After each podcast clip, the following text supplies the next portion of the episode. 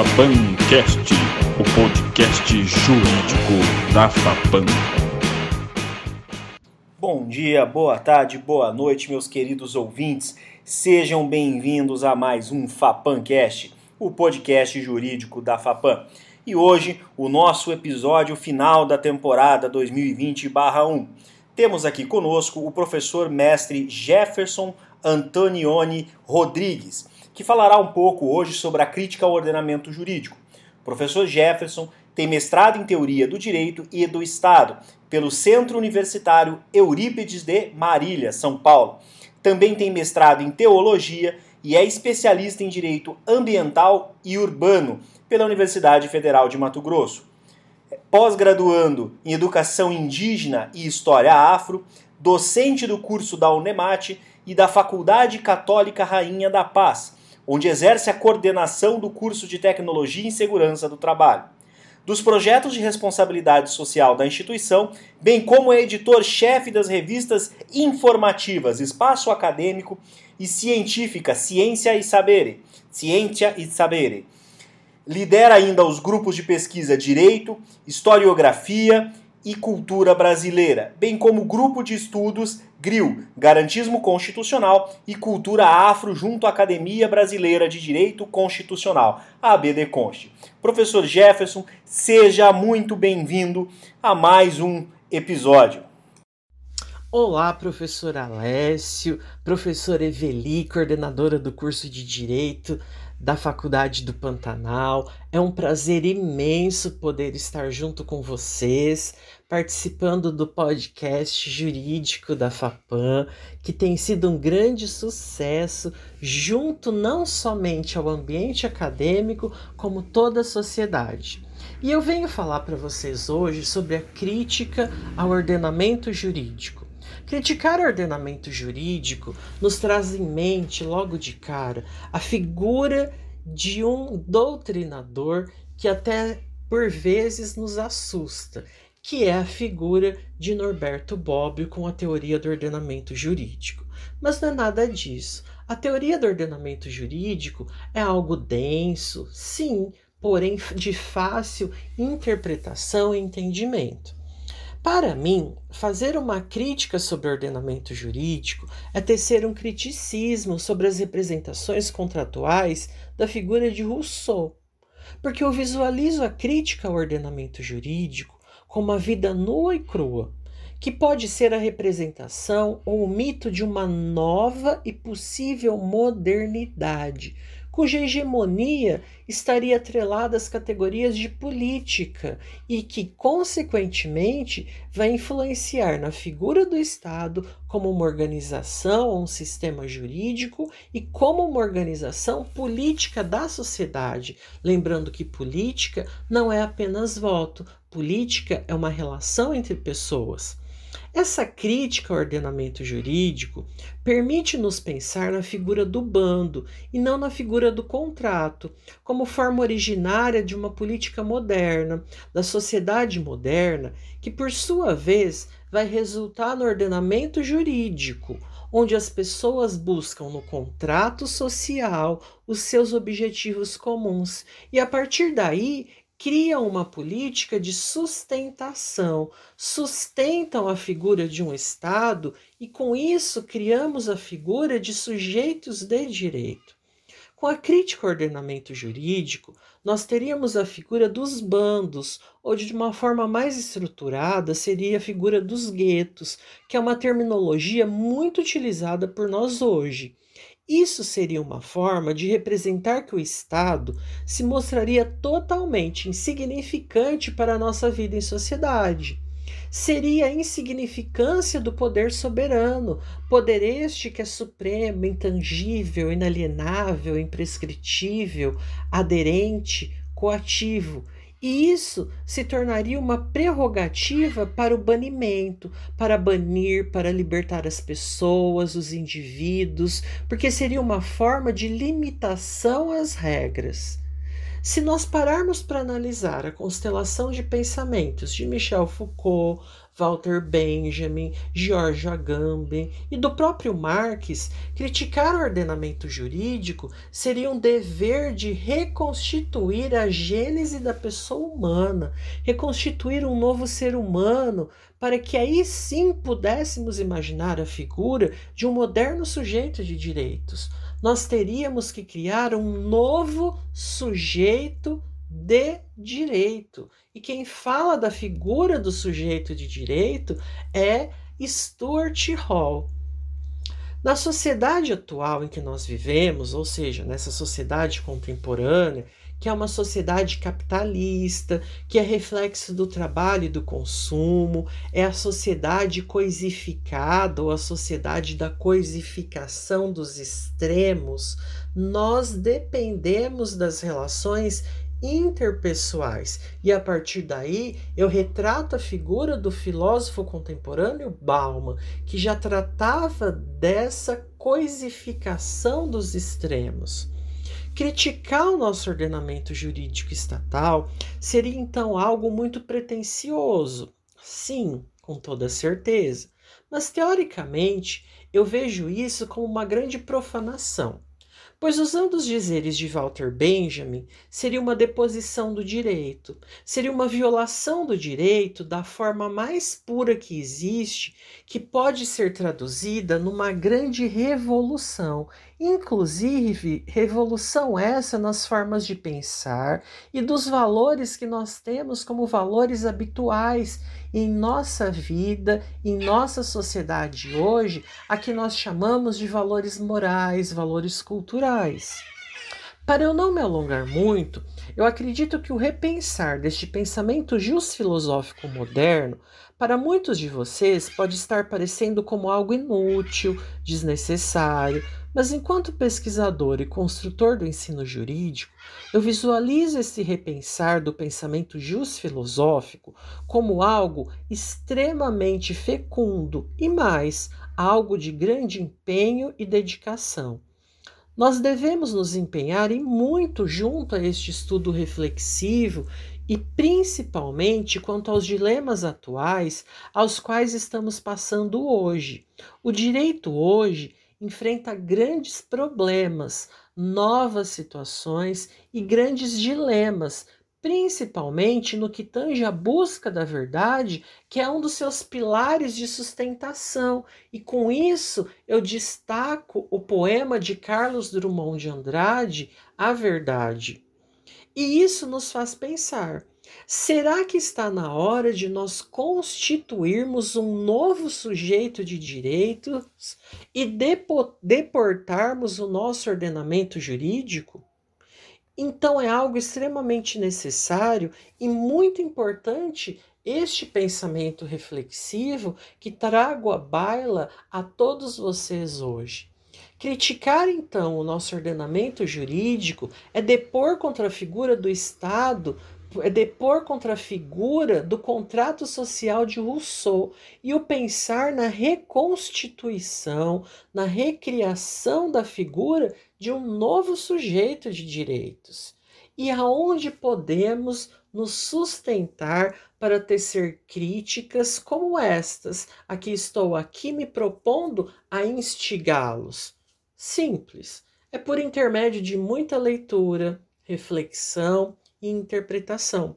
Por isso, eu indico a todos vocês a leitura ou a releitura do contrato social de Rousseau, de Michel Foucault, de Marx, de Bauman com a liquidez da sociedade, de Giorgio Agamben com o estado de exceção, de Walter Benjamin a reprodutividade técnica, de Stuart Hall com a identidade cultural na pós-modernidade, dentre tantos outros doutrinadores, filósofos ou pensadores políticos da nossa contemporaneidade. Professor, é, obrigado pelas palavras, é extremamente interessante o assunto.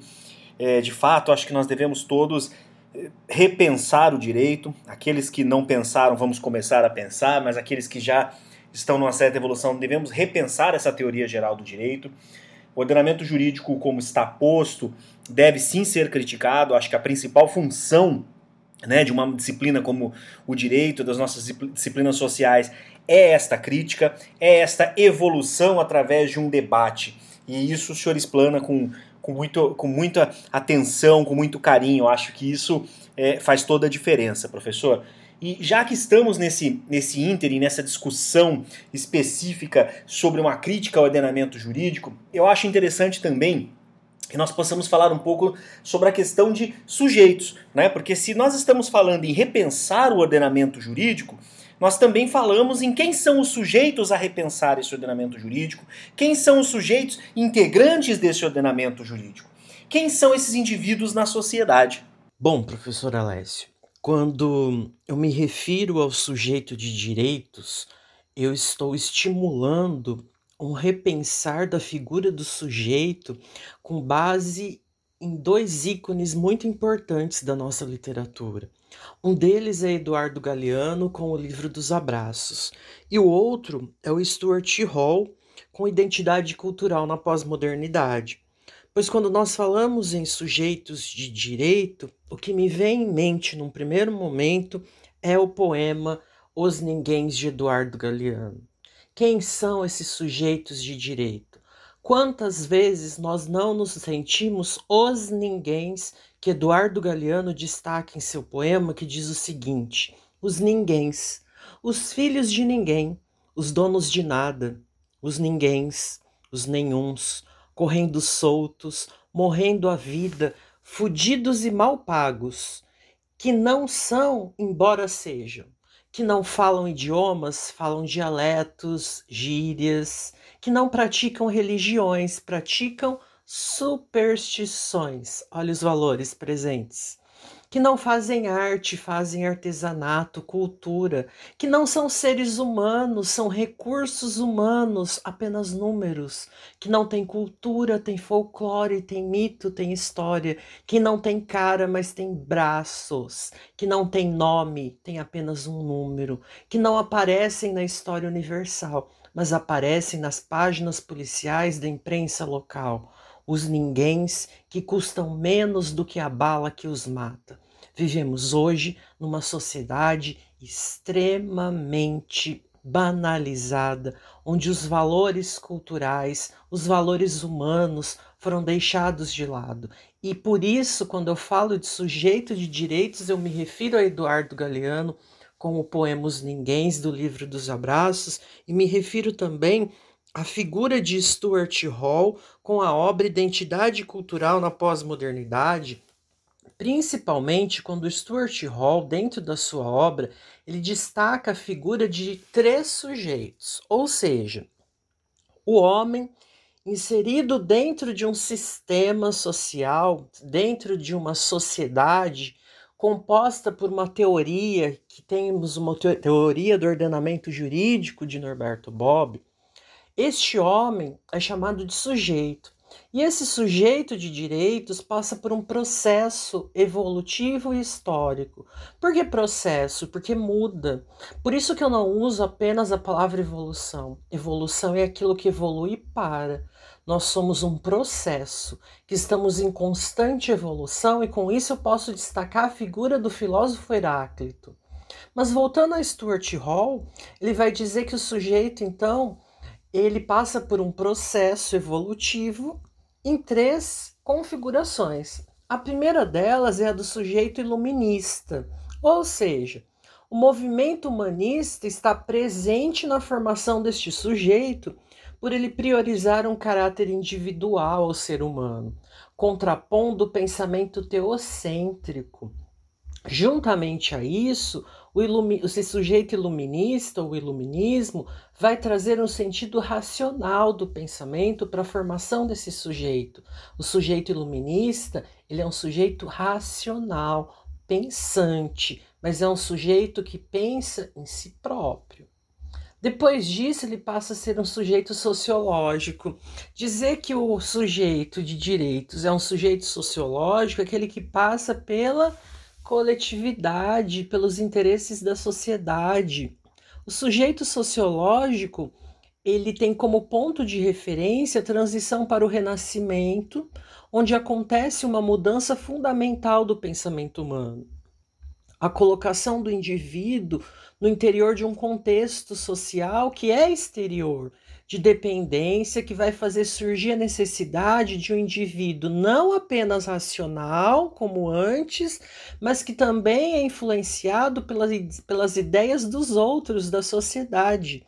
E por fim, esse sujeito passa a ser o sujeito pós-moderno que somos nós, a formação de fluxos de pessoas, dinheiro e cultura pelo advento de uma globalização que cria o chamado descentramento do sujeito.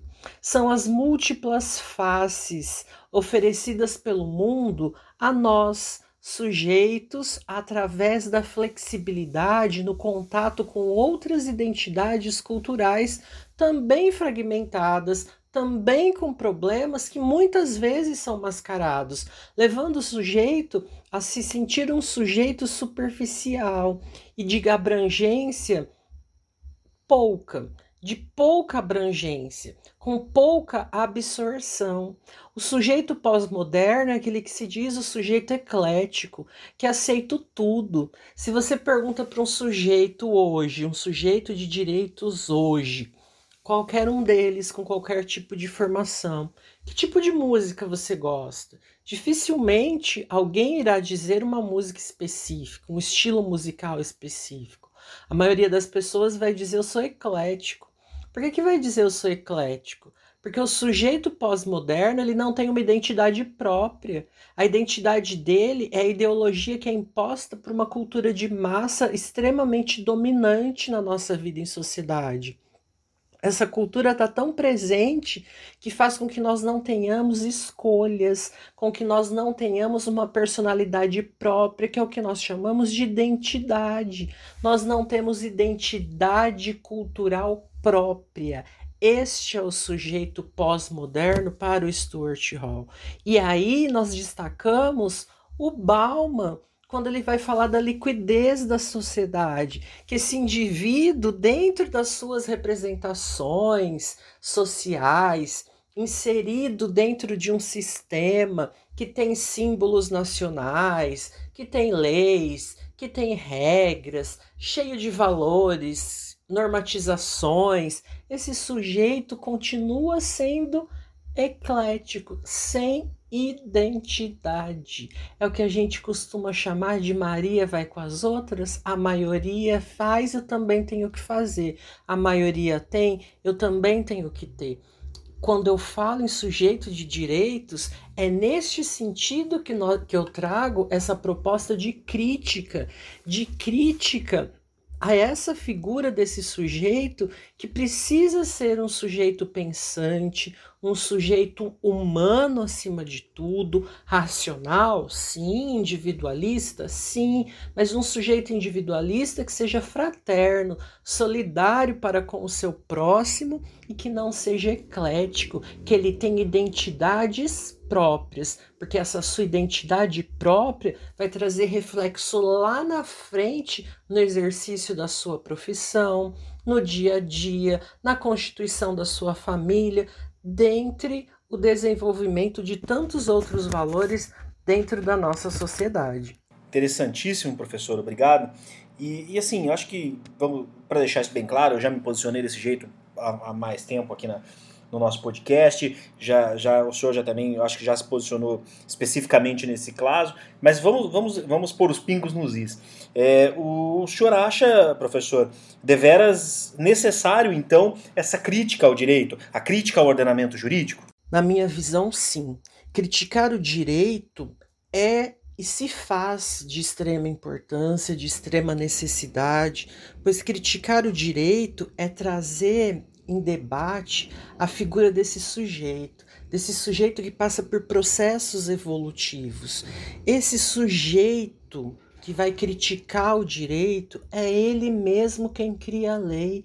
Ele cria uma lei que, ao mesmo tempo que é imperativa, coativa, que julga, ela também traz coisas boas Essa lei é criada por este sujeito de direitos. Por isso criticar. Mas de que forma nós devemos criticar o direito? Nós devemos criticar o direito sem deixar de lado o ensino dogmático. Afinal, nós só podemos analisar e criticar aquilo que nós conhecemos. Por isso, a importância do direito que é dogmático, dogmatizante, que tem um estigma dogmatizante purista. É preciso reconhecer a dogmática positivista jurídica como de extrema importância, para que eu possa tecer críticas e aí sim estas críticas serem sempre positivas, pois quem não conhece não pode criticar.